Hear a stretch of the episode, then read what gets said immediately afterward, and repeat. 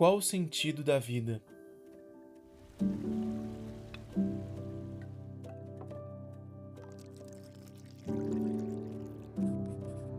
Inconsciarte, um podcast para reflexão. Com Felipe Coelho. Alô, jovens, meu nome é Felipe Coelho e esse é um podcast onde eu trago minhas reflexões e percepções do que é a vida. Eu sei que é muita pretensão minha falar sobre isso, mas eu sinto uma necessidade de abordar esse tema porque eu venho percebendo uma falta de olhar muito grande para isso. Claro que existem muitas teorizações, mas o objetivo desse podcast é buscar o seu sentido através de si mesmo. Por isso, eu quero trazer um texto, acredito que um dos primeiros textos que eu escrevi lá em 2019 e que foi um dos motivos de eu estar aqui fazendo esse podcast. É um texto que eu escrevi num momento de crise existencial. Eu era professor na época e ia dar uma aula para jovens do ensino médio sobre o que é a vida. Que eu escrevi sobre, baseado no que eu acredito e senti da própria vida e quero compartilhar aqui com vocês. Lembrando que é uma reflexão totalmente intimista e parcial. Para quem quiser saber mais sobre o meu trabalho, ou simplesmente comentar ou argumentar sobre o texto a seguir, pode me chamar no Instagram, inconsciarte, ou diretamente pelo e-mail, inconsciarte.gmail.com. Espero que vocês gostem e vamos ao texto. Qual é o combustível que te faz querer acordar todos os dias de manhã e fazer o que continua fazendo, se abrindo para o que vem de novo e o que já é conhecido. Será que a vida tem por si só um sentido? Para Aristóteles, o sentido da vida era a felicidade, que por sua vez não era constante. Isso é, só poderia ser encontrada no viver e na contemplação da mesma. Para Montaigne, mais adiante, Dentre outras coisas, o sentido da vida era a obtenção do autoconhecimento. As religiões, cristianismo, hinduísmo, budismo e todas as outras também apresentaram suas perspectivas sobre o sentido da vida. Pode-se ver que é uma pergunta que vem sendo feita há muitos e muitos anos e que duvido encontrarmos a resposta cabal uma vez que não temos a consciência para se afastar da vida e saber qual o seu sentido. Acredito que só dê para saber o que é a vida efetivamente quando não se está mais vivo. Esse tema vem me rondando há muito tempo. Começou quando um colega me trouxe uma letra de música que, para mim, nitidamente falava sobre a morte, e ele via que dizia sobre a vida. Ficamos ali nesse embate até decidirmos nos contentar com as percepções subjetivas de cada um. Ao meu ver, é impossível falar de vida sem falar de morte, e vice-versa, uma vez que são lados da mesma moeda, frequências diferentes de uma mesma energia, a energia criadora e destruidora, o tempo. Assim, é igualmente impossível falar de sentido da vida pela vida em si uma vez que ela não existe sem a ação de o existir.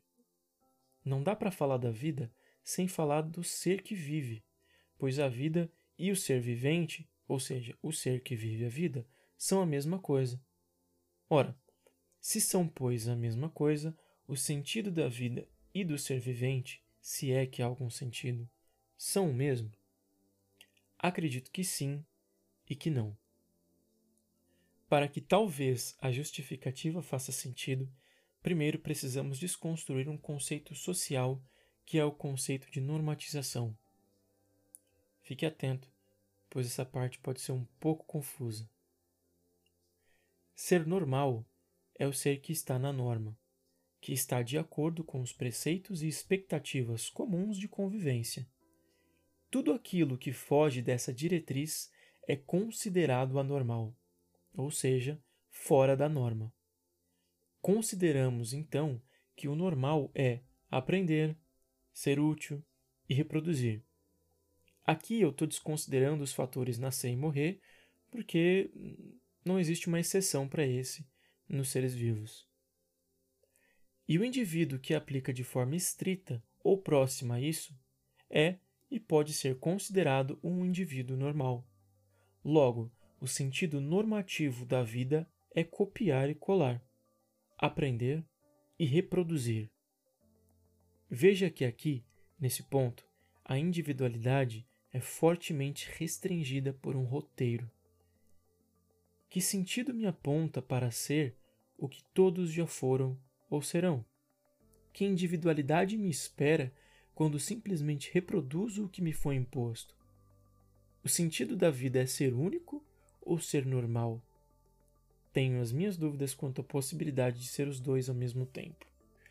Sem divagar muito, então, para buscar a individualidade é necessário se reconhecer além dos carimbos gravados, se reencontrar em uma harmonia entre o respeito e a liberdade.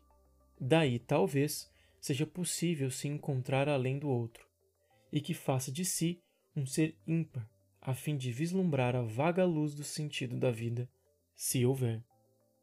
A vida sem aquele que vive não existe.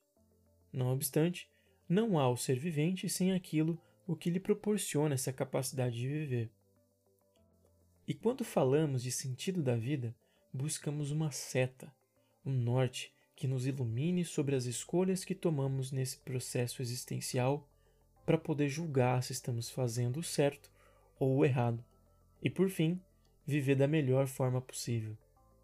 A questão é: estamos tão condicionados a qualificar as coisas que esquecemos da subjetividade, da particularidade e do elemento único que o é. Qualificar é dar valor, é pôr parâmetros e, por si só, fechar-se numa norma. Pois bem, seguindo esse raciocínio, se o sentido da vida existe e a vida e o ser vivente são, por conceituação, o mesmo, ela então é particular daquele que se vive.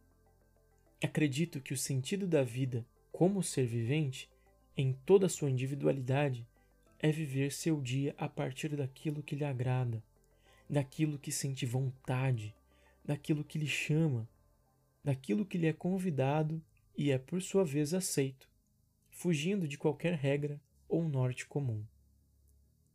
Por outro lado, o ser vivente é a vida em si. Logo, a particularidade da vida é algo comum entre aqueles que vivem. E acredito que o que a vida tem de mais particular é a evolução. Toda a vida evolui, transforma, cresce, se desenvolve e aprende. Acredito então ser o sentido do ser vivente como vida a capacidade de aprender, crescer e ser cada vez melhor em si. Para mim, como ser vivente, o sentido da vida é o que faz sentido, naquilo que lhe toca, que lhe afeta, pois é isso que a alma chama. E o sentido, por sua vez, é sempre para frente, sempre adiante, com os pés no chão e o olhar para o infinito, aprendendo a aprender. Bom, pessoal, esse é o texto que eu gostaria de compartilhar com vocês hoje. Eu espero que vocês tenham gostado. Mais uma vez, se você quiser comentar ou falar um pouco a respeito, fique à vontade para me chamar no Instagram ou diretamente pelo e-mail. Deixo aqui meus agradecimentos Grato pelo seu tempo, pelo carinho de me ouvir. Um beijo grande no seu coração e a gente se vê no próximo encontro. Até mais.